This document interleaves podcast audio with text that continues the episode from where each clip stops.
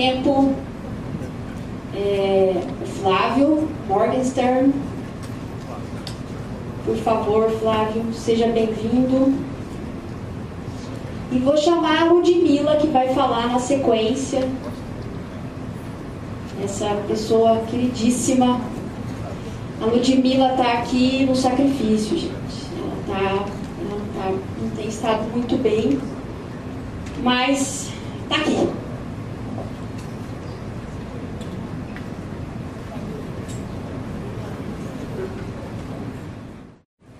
Gente, eu queria, em primeiro lugar, agradecer por estar aqui em Londrina, agradecer este fórum maravilhoso que me trouxe para essa cidade pela primeira vez. Não conhecia Londrina, estou conhecendo agora.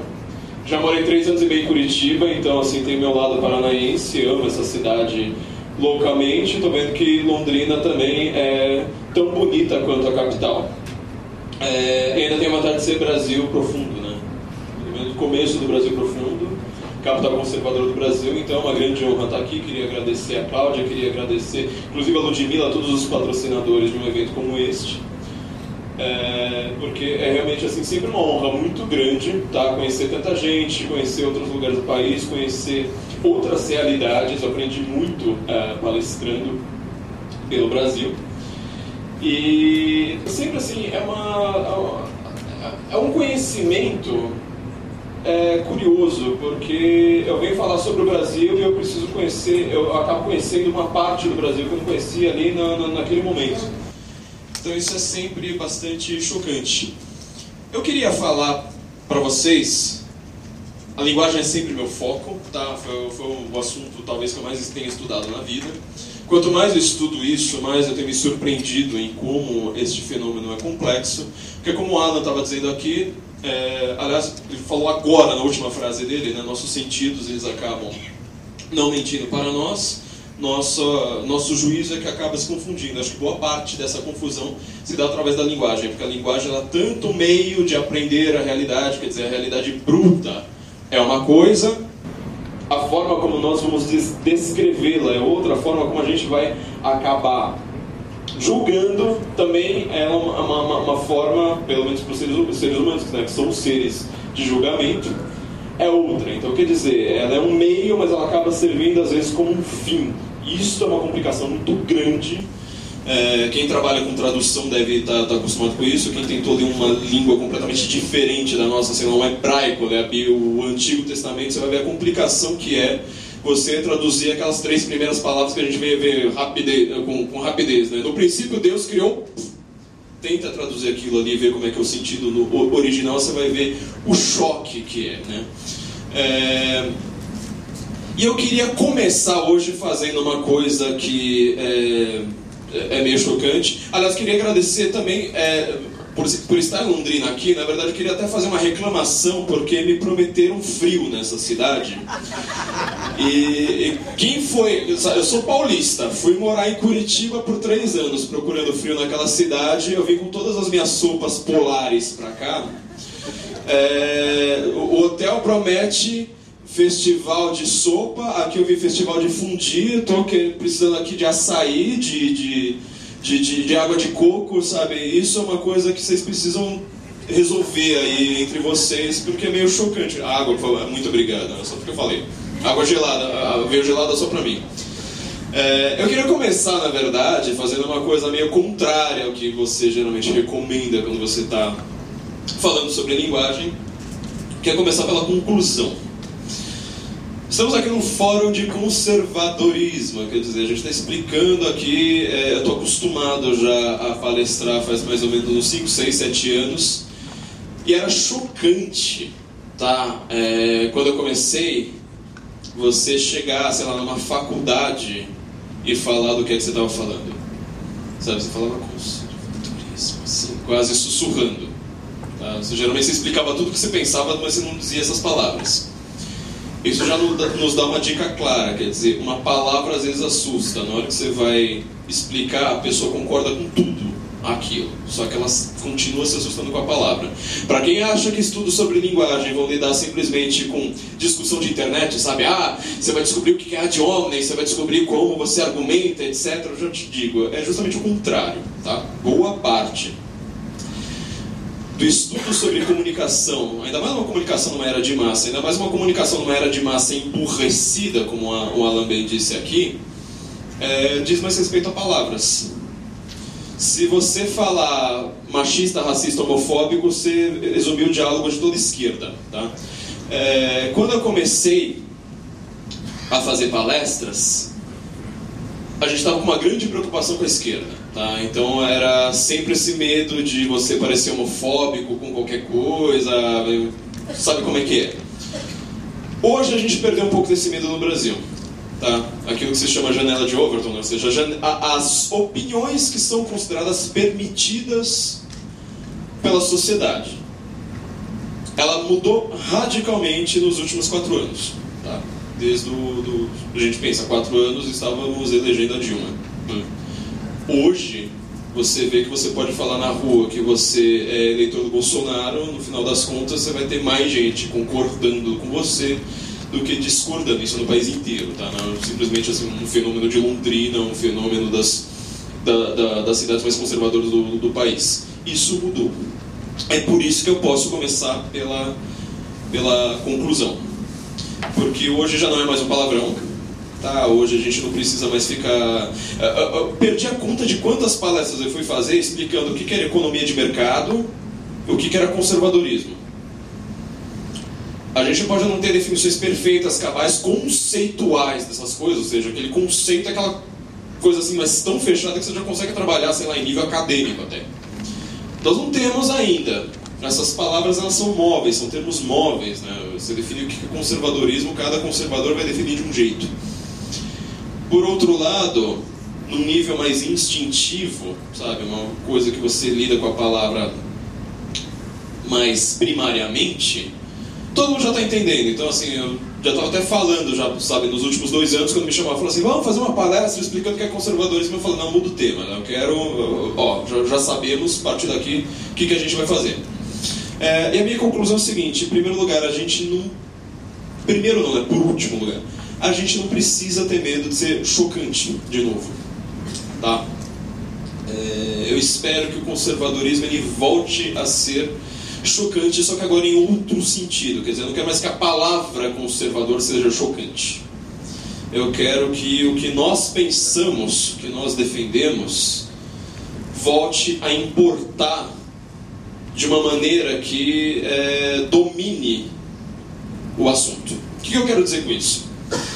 Nessa semana, uma semana bastante curiosa para a gente falar sobre isso, é, nós tivemos dois casos que eu acho que explicam o conservadorismo de uma maneira brutal, e brutal no sentido mais literal do termo.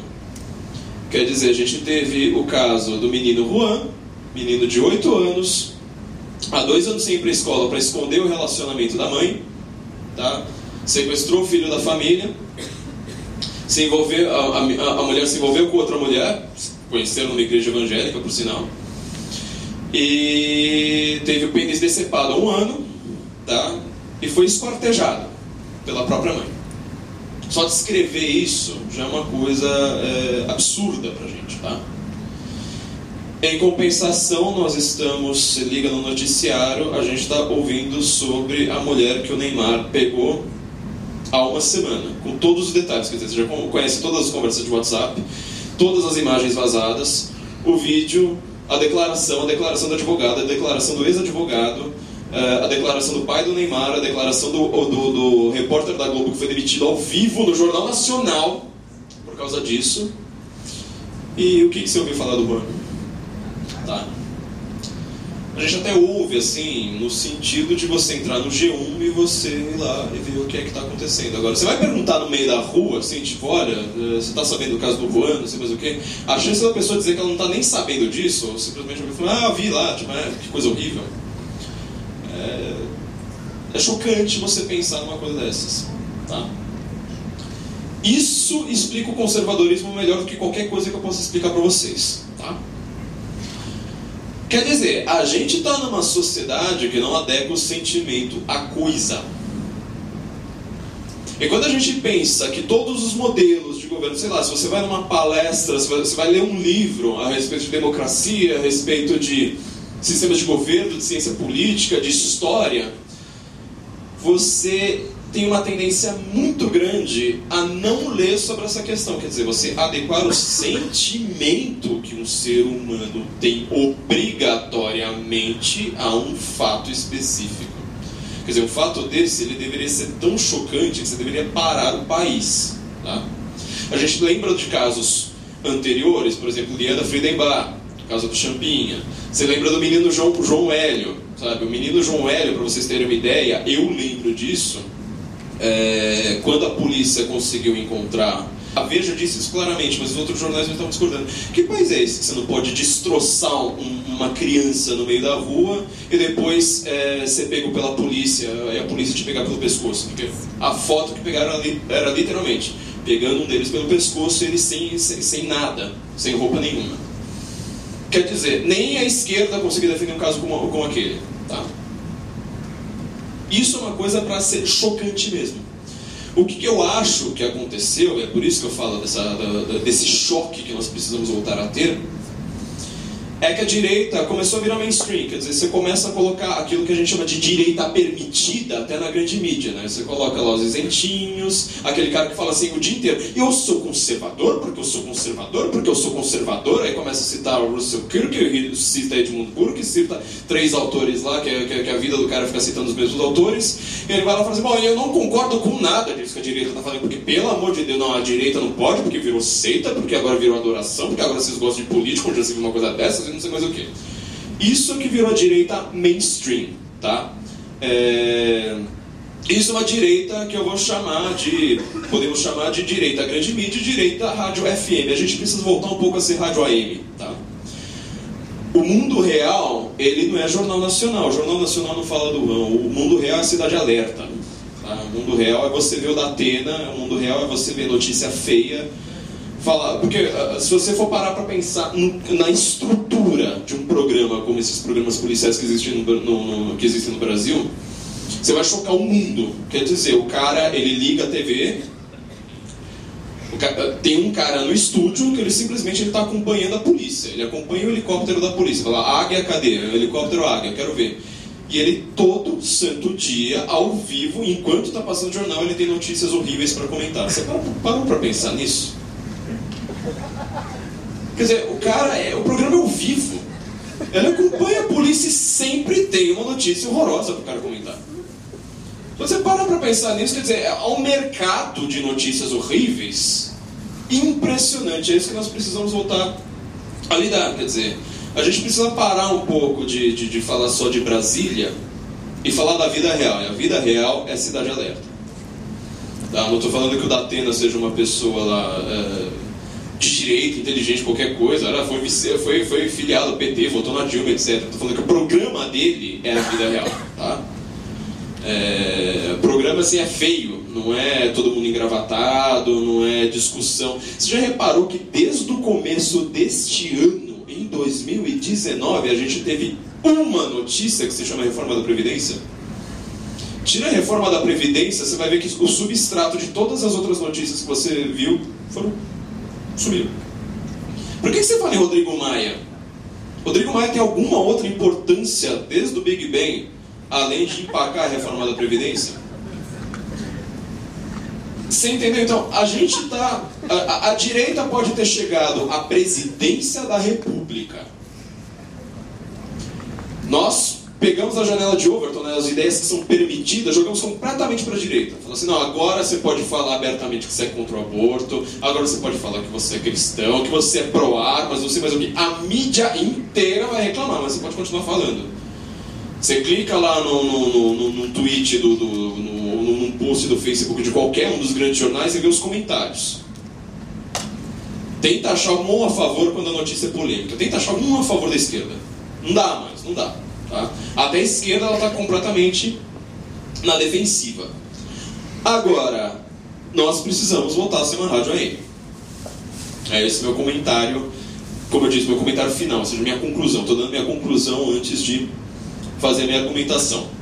O que eu quero dizer é o seguinte: o conservadorismo hoje, em primeiro lugar, ele deixa de ser um palavrão para a população. A gente sabe que na mídia, na academia, entre professores, entre acadêmicos, entre jornalistas, entre comunistas, enfim, é, o conservadorismo continua sendo palavrão.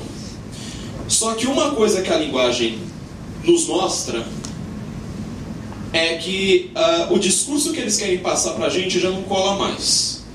Eu vou dar um exemplo para vocês. Uh, a própria palavra conservador foi, foi é, colocada em cima de Bolsonaro durante toda a, a eleição.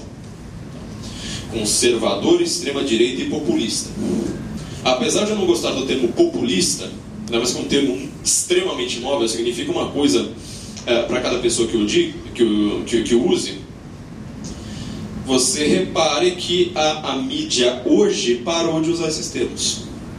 Ela não usa mais extrema-direita, não usa mais ultraconservador. Aliás, viu o Brasil 247 esses dias chamando o MBL de ultraconservador.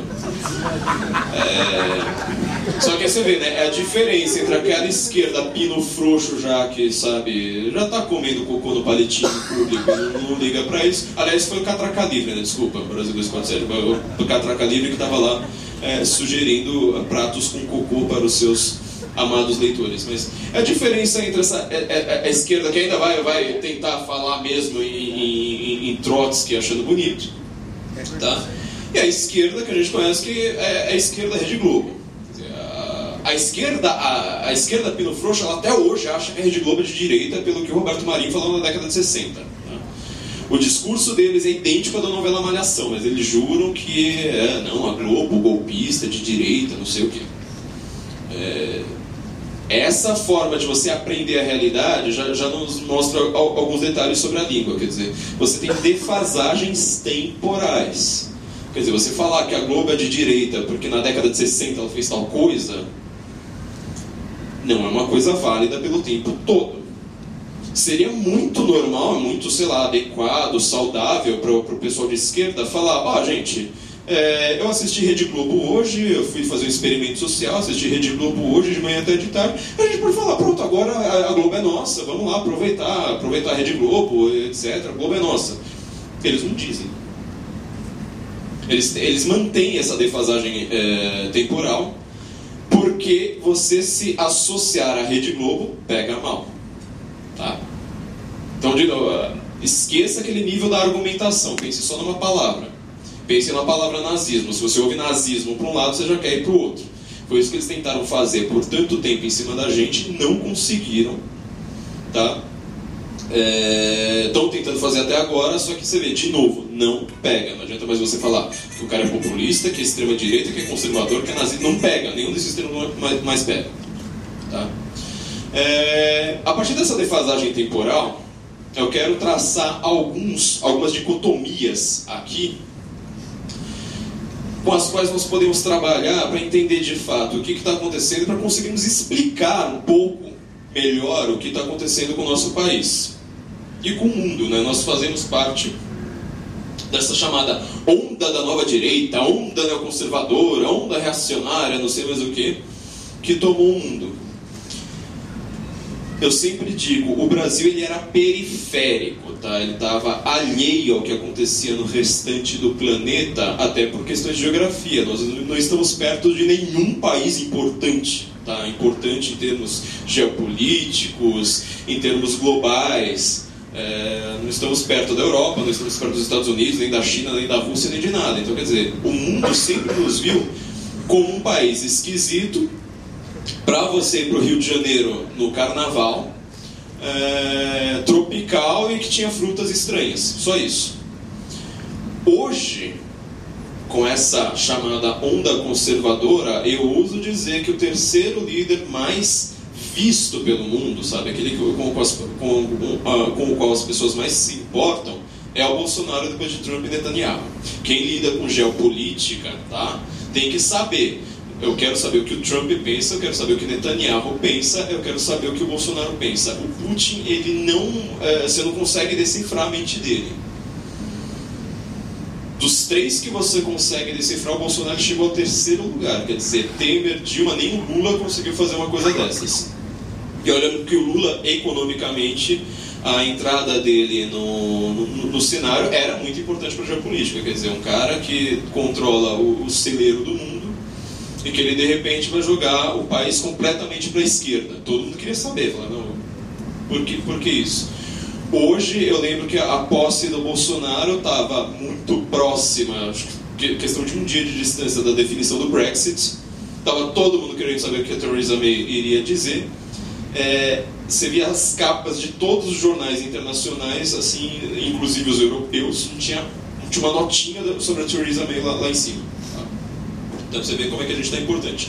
Essa defasagem temporal já, já nos mostra uma dicotomia, quer dizer, existe o velho, existe o novo. Existem ideias velhas, existem ideias novas. Quando a gente é conservador, a gente tende a pensar já, tipo, ah, então nós gostamos das ideias velhas. Bom, pelo menos é isso que as pessoas pensam, simplesmente pensando na palavra conservador, sem buscar o substrato, sem falar assim, mas por que, que alguém, algum dia, teve um pensamento político, por que, que isso foi chamado de conservador, o que, que eles queriam dizer naquele momento, o que, que eles queriam conservar naquele momento, será que é a mesma coisa que é hoje, etc, etc. Quer dizer, é um nome de batismo. Tá? Algum momento ali na história falaram, olha, vai existir esquerda, vai existir direita, vai existir conservador, progressista, assim por diante. É... E no final das contas, é... o que, que significa isso? Não dá para você simplesmente pegar o nome de batismo e analisar. Conservador naquele momento específico significava, ó, a gente tem aqui um modelo de sociedade em que a gente não quer o novo modelo que está sendo imposto, que naquele momento era a Revolução Francesa. Tá? Cortar a cabeça de todo mundo, no final das contas, cortar a cabeça até dos próprios cortadores de cabeça. Isso já sozinho talvez explique por que algumas pessoas defendem o conservadorismo, apesar de todos os defeitos das ideias velhas. Hoje em dia, no Brasil, você não pode dizer que o conservadorismo sejam as ideias velhas. Tá? Quando eu vou ver o que, que o meu professor de história trotskista, o que o professor de história trotskista do meu professor de história trotskista, e que o professor de história trotskista do meu professor de história trotskista do meu professor de história trotskista pensava, isso é a ideia velha que a gente está querendo se livrar. Tá? Primeiro choque que está acontecendo, essas últimas semanas também estão bastante. É, são bastante exemplares para isso é que o conservadorismo está vindo das pessoas com menos idade na população. Isso é uma coisa que você tentar explicar para uma Miriam Leitão. Você tentar explicar para um Reinaldo Azevedo, tá, isso é, é, causa um, um, bug neles, assim, bem pior do que o eu, que o, que o, que o Alan uh, citou. Aliás, é, o Alan falou do, do Reinaldo Azevedo, eu estou escrevendo um texto, ainda não publiquei, estou pela metade, eu estou explicando linguisticamente como o Reinaldo Azevedo nos enganou por tanto tempo. Acreditem, tem método. É, essa, esse pessoal novo tá, que está chegando, você, você repara no Congresso. Você repara na eleição do Congresso, na eleição do, uh, parlamentar deste ano sobretudo na Câmara Baixa. Na senador você geralmente já precisa ser um pouco mais velho para você tentar ser senador. Mas acho que a gente nunca teve um congresso com tão pouca idade. Um monte de gente que chega lá com seus 30 anos e virando deputado, gente com 20 anos, sabe, 21 anos, virando deputado. Acho que isso nunca aconteceu na nossa história. E é justamente o, o congresso mais conservador que nós tivemos. Se você for tentar explicar conservadorismo simplesmente, ah, nós defendemos as ideias passadas, você vai ver que tem, tem um erro aí. O conservadorismo brasileiro que está acontecendo neste momento, eu ouso dizer que ele nem tem muita coisa a ver com o conservadorismo brasileiro passado. Quer dizer, eu vi nas, nas discussões intelectuais uh, atuais pouquíssima gente citando Gilberto Freire, citando uh, Joaquim Nabuco, sabe, os nossos grandes conservadores do passado. Mesmo porque naquela época eles estavam lidando com alguns problemas específicos daqueles tempos.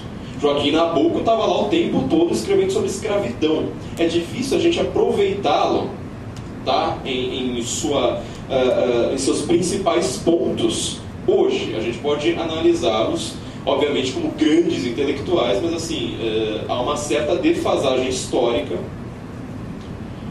é, com a, uma certa atualização que nós precisamos para lidar com as suas ideias. Boa parte das discussões intelectuais do Brasil é, vem do professor Olavo de Carvalho, mas ele é um grande divulgador da obra de conservadores estrangeiros, de conservadores americanos, de conservadores europeus. Tá? O Brasil agora ele está em diálogo intelectual, inclusive a gente fala português, a gente escreve em português pouca gente no mundo fala português, né? apesar de, de, ser a sétima língua mais falada do mundo, a, a, sétima língua mais falada do mundo por causa do Brasil, por causa do tamanho do, do, do Brasil. Mas nós estamos agora já entrando numa discussão intelectual com o restante do mundo. Tá? É, e a gente está pegando isso de, de, de, autores de fora. Por isso que as pessoas com menos idade, os mais novos, estão virando conservadores. Quer dizer, você entra no, no, no, no colegial, já sou velho, né? entra no ensino médio. Entra no ensino médio. Você começa a ouvir o seu professor de história, com aquela velha explicação sobre desigualdade social. Tá? É, eu sou uma pessoa que eu me preocupo, acho que por eu, eu, eu gostar tanto de linguagem, eu sempre me preocupo muito se, se as pessoas estão falando alguma coisa chata. Se você quiser ser chato, é só você repetir sempre o mesmo termo. No dia que a esquerda descobrir isso, talvez ela consiga ter alguma sobrevida, porque você não consegue ficar repetindo sempre as mesmas palavras e, e parecer muito inteligente. Desigualdade social pode ser um fenômeno ruim, não sei mais o que, eles não dão uma explicação adequada, só que eles começam a usar isso para tudo. Tudo, tudo, tudo. Hoje em dia, homofobia, racismo, machismo. Tá? É, você repara, todo seu amigo de esquerda, antes de estar errado, ele está chato pra caramba. Ele começa a ficar chato no meio dele, tá? É, não, essa, é, essa é uma coisa muito séria, porque você vê que assim, qualquer discussão que você tem com o cara, você pode falar de música, você pode falar de futebol, você pode falar de qualquer assunto, ele consegue colocar a palavra machismo no meio. Isso enche o saco. Tá? Se tivesse certo, já estaria enchendo o saco. Você imagina estando errado. É... Então as pessoas começam a buscar outras, outras, entra no ensino médio, ouve aquilo, fazendo, não, eu vou buscar outras, outras fontes. Com o Google, com as redes sociais, muito fácil para a direita mostrar, olha, é, existem N explicações além dessa uh, que você me deu.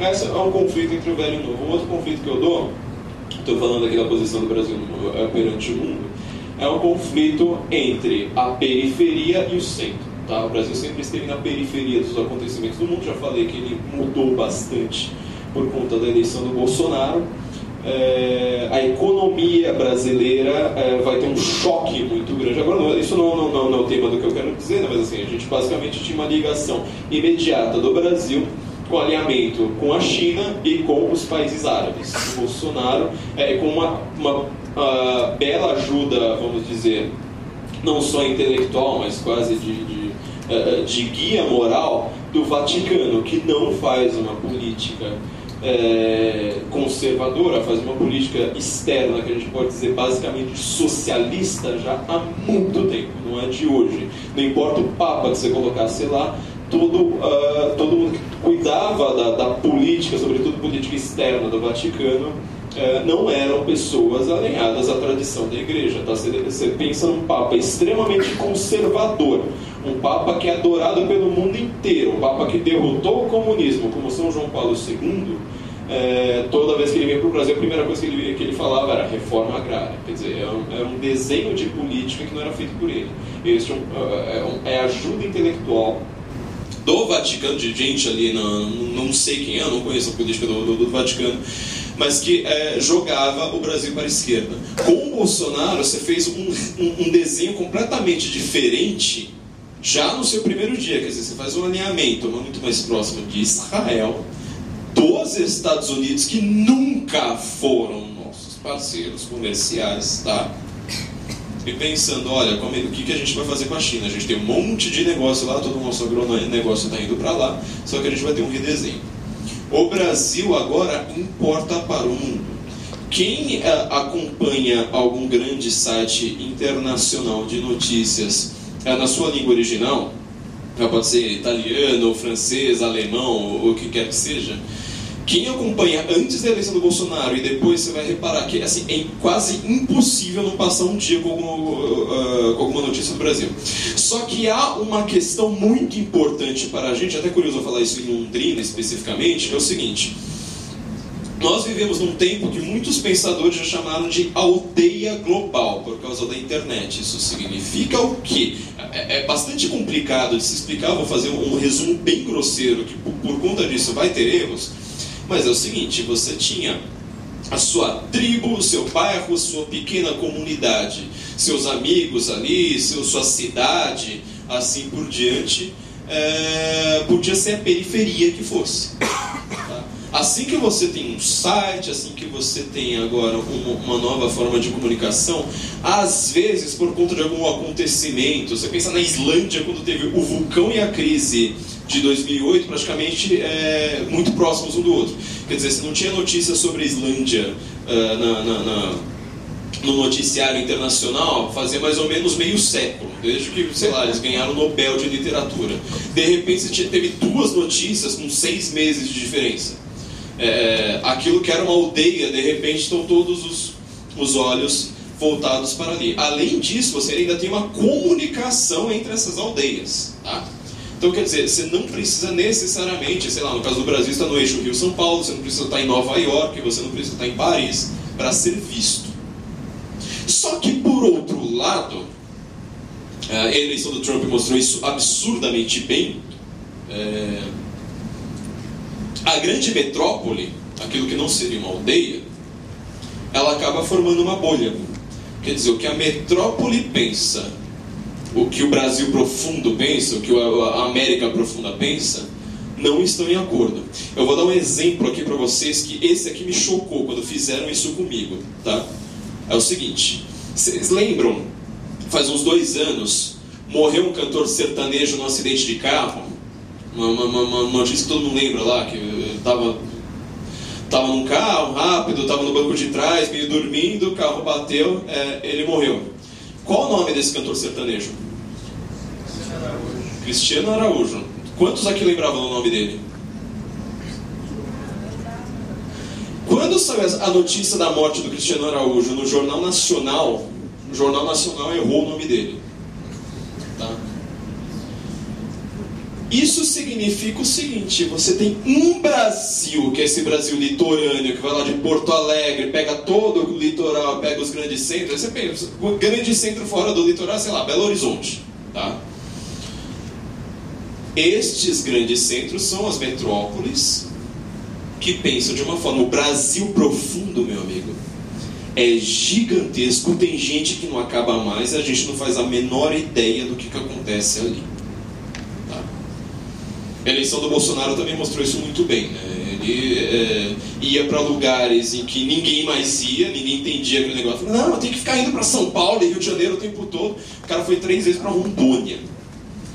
Rondônia tem é, eleitores que talvez três bairros de São Paulo consigam passar daquilo. Ele foi três vezes para Rondônia. Você ia para Goiás, sabe? Você ia para os lugares assim que não estão no, no noticiário. Quer dizer, tem gente pra caramba no mundo que está ali essa discussão supostamente intelectual, supostamente inteligentona dos grandes centros metropolitanos. Quando eu ouço no rádio, quando eu ouço na TV, quando eu ouço os especialistas de Globo News, são todos aqueles caras que eles não são só jornalistas, eles tentam falar muito bonito, muito empolado, sabe? Não, divisão entre poderes, não, porque a importância do, do, do protagonismo do, do, do, uh, do, Congresso, esse tipo de coisa.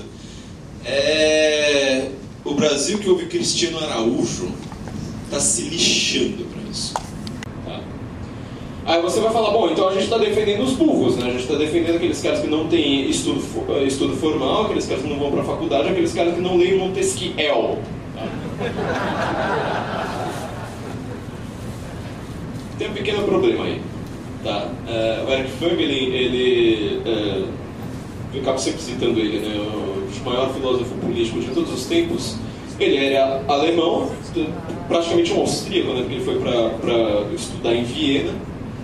É, logo depois da, estava ali estudando logo depois da Primeira Guerra, notando a, a mudança que estava acontecendo na Europa, né? acabou com as monarquias, de repente todos aqueles países precisam ser reinventados como, como democracias assim por diante. Quando viu o nazismo, ele foge para os Estados Unidos. Então ele estava ali no epicentro das discussões intelectuais na Europa. Quer dizer, a Europa, você anda pouquinhos, pouquinhos quilômetros, já tem um outro grande centro. Tem Viena, tem, tem Roma, tem, tem Munique, tem não sei mais o que. Quando ele vai para os Estados Unidos, ele escreve um livro, né, The American Mind, justamente a respeito disso, ele percebe uma diferença intele intelectual muito grande. A Europa passou muito tempo como uma autocracia, quer dizer, o governante ele não tinha uma necessidade de representar o povo da mesma forma que você faz uma democracia. Você representa praticamente a ideia do país. Né? A minha família fundou esse negócio aqui, eu sou Habsburgo, fundei, fundei a Áustria, eu preciso, é, eu preciso representar a ordem deste país. Os intelectuais europeus tinham uma mania, sobretudo quando eles eram maus intelectuais, de ficar em discussões abstratas lá, pensando lá no, no, no, no meio do nada.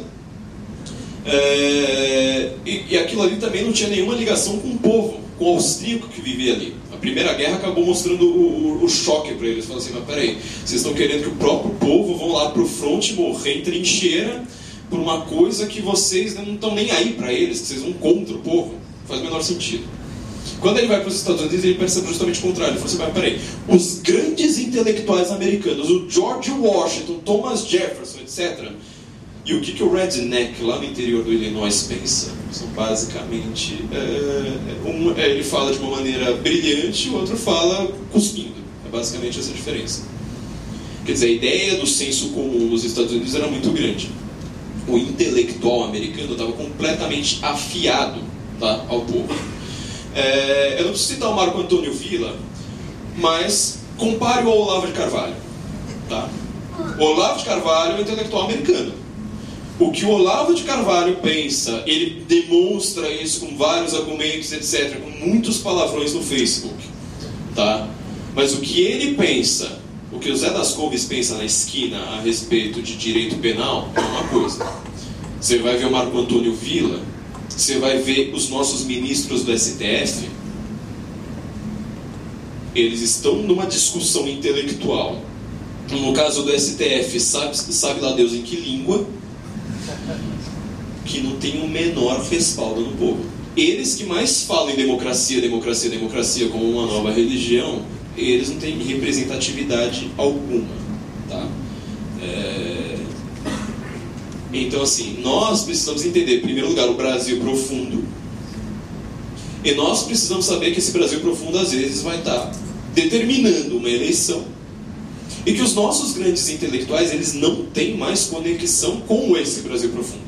A gente nem conhece o grande cara que vende três discos de ouro com, com, com uma música XYZ que eu nem lembro mais qual é. Tá? A gente não sabe. Nós não conhecemos. Pode ser chato falar com boia fria? Pode. É, mas há uma, uma, uma, outra dicotomia aí, extremamente importante. Quer dizer, quando a gente vai pensar em conservadorismo no Brasil, em primeiro lugar, a gente vai precisar conhecer melhor o Brasil. Tá? Nós vamos ter que fazer aquele trabalho que Gilberto Freire fez lá atrás, entendeu? O que está acontecendo com o Brasil hoje? Nós não temos intelectuais fazendo isso. Você imagina os professores de história contando o, o que, que aconteceu nos últimos seis meses nesse país. Você entendeu? Por enquanto estamos comemorando uma eleição, estamos comemorando um governo, falando, oh, nós conseguimos escorraçar a, a, a, a esquerda. A gente está formando professor de história, entendeu? É, a gente está conseguindo mostrar de fato o que está acontecendo. É uma coisa meio chocante para a gente pensar, quer dizer, sempre tem aquela coisa, né? Tipo, ah, dá a impressão que agora vai ser uma época de ouro, nunca mais vão ter ninguém de esquerda. Não precisa ser de esquerda, pode ser alguém, sei lá, um, o Centrão, o Centrão agora resolveu ter pensadores. Ele resolveu ter, ter comentadores de rádio. Centrão, né? Tipo, tem gente que foi do Temer. Eu fico impressionado com uma coisa como essa. É, de repente, uh, o, o, nosso Brasil vai ser esse. Vai que daqui a, a 15, 20 anos vamos comentar o que aconteceu, sabe? As análises de tweets, né? Que hoje tem a grande hermenêutica de tweet. Uh, Vamos, vamos comentar a história através de tweets, imagina a desgraça que vai ser. Quer dizer, nós pareceremos loucos mesmo.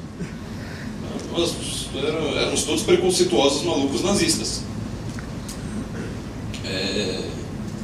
Então, há algumas questões é, que não, não estão no nosso radar. Então, voltando àquela questão inicial, ou seja, é, para a gente lidar com essa guerra cultural, a gente precisa lidar com a linguagem. É... Em primeiro lugar, a gente não pode estar sempre reativo. Tá? A esquerda determina os termos é... que são chocantes há muito tempo. Eu acho impressionante até hoje que em nenhum lugar do mundo praticamente, nós estamos no país supostamente mais católico do mundo. Né? O Olavo tem um, tem um grande texto no Imbecil Coletivo 2 mostrando que não é, não é bem assim. Não. Nós somos um grande país com uma grande população que diz que, a religião é, dominante é a religião católica, mas você sabe, no Brasil tem um católico espírita, um católico. Eu não sou católico de ir à missa, né, esse tipo de coisa. Então, assim, nós não somos o, o, o maior país católico do mundo de jeito nenhum. Tá? Você pega três cidades da Polônia vai ter, vão, vão, vão ter mais, é, mais catolicismo do que o Brasil inteiro. É, mas nós somos uma, uma, esse grande país católico conservador e aborto não é um palavrão. Né? Aqui em nenhum lugar do mundo. Quer dizer, como é que homofobia consegue ser um palavrão e aborto não? Você entendeu o trabalho que a gente precisa fazer? E lembra daquele negócio, adequar o sentimento à coisa. Por que, que nós não nos, chocamos com, com, com o menino Juan? Teve um outro vídeo que, que, que foi é, divulgado essa semana pelo site Life News. Tá? É, eu acabei vendo esse vídeo por acidente, o vídeo acho que tem 6 segundos. É, é, a coisa mais chocante do mundo. Que é, é, é que eu vou voltar àquele ponto de ser chocante também. Quer dizer, você tem é, dois médicos ali que acabam de realizar dois abortos. Eles pegam os dois dos dois corpos, corpos dos bebês e brincam de lutinha entre eles. Tá? É, isso é uma coisa absurdamente chocante. Uma coisa assim que, sei lá, a população feminina vendo aquilo ali, sobretudo a população feminina, é, não dormiria, tá? É filme de terror, eu quero assim, é filme de terror real. É, eu lembro que quando estava no auge do Estado Islâmico, eu estava acompanhando muita imprensa inglesa naquele momento e tava, o pessoal começou a reclamar: olha, a gente precisa parar com essa pornografia da violência, quer dizer, mostrar no YouTube decapitações, etc. Eu pensei muito naquilo e hoje eu falo: talvez a gente esteja errado. Tá? Quer dizer, é uma coisa horrível, sempre vai mostrar lá, sei lá, aquele único frame do vídeo do, do Neymar em que dá a impressão que não é ele que está que tá apanhando no Jornal Nacional fala assim, mas por que, que você não mostra, sabe, um frame da lutinha ali de, de, de cadáveres, de, de, de, bebês, tá? Pra falar de aborto. Quer dizer, você faz a Rede Globo inteira fazer um videozinho com, com, com, com peruca azul pra falar de aborto, mas você não tem coragem de mostrar o que é um aborto. Você sai um pouco da linguagem e mostra a realidade aborto, que pensa no que é a palavra abortar, né? Tipo, tecla abort, sei lá, abortar uma vida. Quer dizer, um eufemismo assim para eu permito a morte, né? permito o assassinato. E isso não choca. E o que é chocante, que é justamente o lado visual da coisa, que você sai do nível das palavras e vai para o lado visual, isso a gente não usa. Como eu disse, acho que a gente precisa voltar a ser uma rádio. Acho que nós precisamos voltar a ser chocantes. Falar assim, olha, o que, que eu defendo? Se você quiser entender o que, que é conservadorismo, vou te mostrar primeiro o que, que eu não, não defendo. Eu não defendo isso aí. Eu vi uma, uma, uma reportagem também essa semana que é, foi, assim, é, chega a ser engraçado. A gente precisa dar, uma, dar umas risadas quando a gente vê tanta tragédia toda junta. Que foi, é, o sistema prisional está tão cheio, está tão, tão lotado, porque eles estão pensando em criar um sistema de pontos, não lembro em qual, qual estado, que é assim, tipo, homicídio vale 40 pontos, etc, etc, etc, que é para tentar cuidar uh, da superlotação carcerária. Eu vou dizer para vocês uma coisa, sabe o que eu acho da superlotação carcerária? Sabe quanto ela importa para mim? Eu quero que vocês vejam os vídeos dessas pessoas assassinando as pessoas. Por que, que elas estão? Filma o velório, filma o velório ali, tipo pai de família, deixa filho de dois anos ali, filma isso, tá? coloca isso lá. Vamos virar um pouco Cidade Alerta, sabe? Aquela coisa de, de, de rádio AM, do cara falando tudo feio, sabe? Aqueles vídeos chocantes que tua avó via enquanto tava lavando roupa no tanque. Sabe? Vamos lembrar um pouco disso. para de falar de reforma da, da, Previdência, sabe? É, depois do dia 26 a gente já, já mostrou aqui o que a gente consegue. Vamos falar de vida real. Vamos falar de assassinato. Vamos falar de aborto. É, é isso que a gente defende. Aí você vem me falar em superlotação carcerária. Fala, mano, constrói outro. Pega aqueles presídios, aqueles estádios lá que a Dilma construiu, ela transforma em cadeia. Ela construiu estádio no Pantanal, tá? não tem time lá. O estádio foi usado uma vez para a Copa, não só na primeira fase, acabou pronto, já tem presídio ali, prontinho. Entendeu? Quer falar de superlotação carcerária? Pronto, transforma aquilo ali. Tá? No meio do mato, melhor ainda. Quando nós explicarmos isso, sabe, quando nós mostrarmos a concretude do que, que a gente defende, você não precisa nem ficar falando, olha, o que, que é a civilização ocidental, que é um debate mais intelectual, um debate. Os caminhoneiros não estão preocupados com isso. Se você pensar no choque que é caminhoneiro defendendo a reforma da Previdência, tipo, ó, todo mundo precisa, precisa se aposentar recebendo menos, hein? É, Fernando Henrique falou que precisava, Lula falou que precisava, Dilma falou que precisava. Temer falou que precisava fazer um acordo lá com esse movimento de rua e, e tentou lá fazer uma, uma, reforma que não jogaria no buraco em cinco anos de novo. É, os caminhoneiros estão falando, não, a gente precisa, precisa mudar. Precisamos mudar o sistema previdenciário, sim. Então, quer dizer, nós conseguimos muito, tá? nós conseguimos adequar um pouco mais o sentimento das pessoas aos fatos. Só que ainda tem alguns trabalhos que nós precisamos fazer. Esse trabalho ele é um pouco, vamos dizer, esteticamente negativo. Eu acho impressionante que você tenha grandes jornais, ou sei lá, um, site que a gente possa fazer, um grande canal do, do YouTube, alguma coisa assim. A gente não mistura as duas coisas, quer dizer, você tem que lidar, sabe, com, com ente, você tem que lidar, sabe, com, com, com, com filosofia abstrata só que nós no mesmo, no mesmo momento, com o mesmo sentimento, com o mesmo ser, nós precisamos lidar com o menino Juan. Nós precisamos lidar com o fato de que se pega cadáveres abortados e brinca de lutinho, e brincam de lutinho. Tá? Isso aí faz parte da mesma realidade. A gente não precisa lidar com isso. Tipo, olha, acontece ali, mas não vou nem ver e tal. Joga isso para a primeira página. É, eu não conheço uma feminista que seja capaz de assistir um aborto. Até aquelas que fazem aquele, aquelas performances com sangue, não sei mais o que, na hora dela ver, assim, de fato, saber ouvir chorando, moedor de carne, saber o que é uma solução salina, saber o que, que, você, o que é um aborto por desmembramento. Você entendeu? É, então a gente precisa voltar a ser rádio AM. Esse é meu comentário a respeito da linguagem. Queria ouvir vocês. Então, muito obrigado, gente.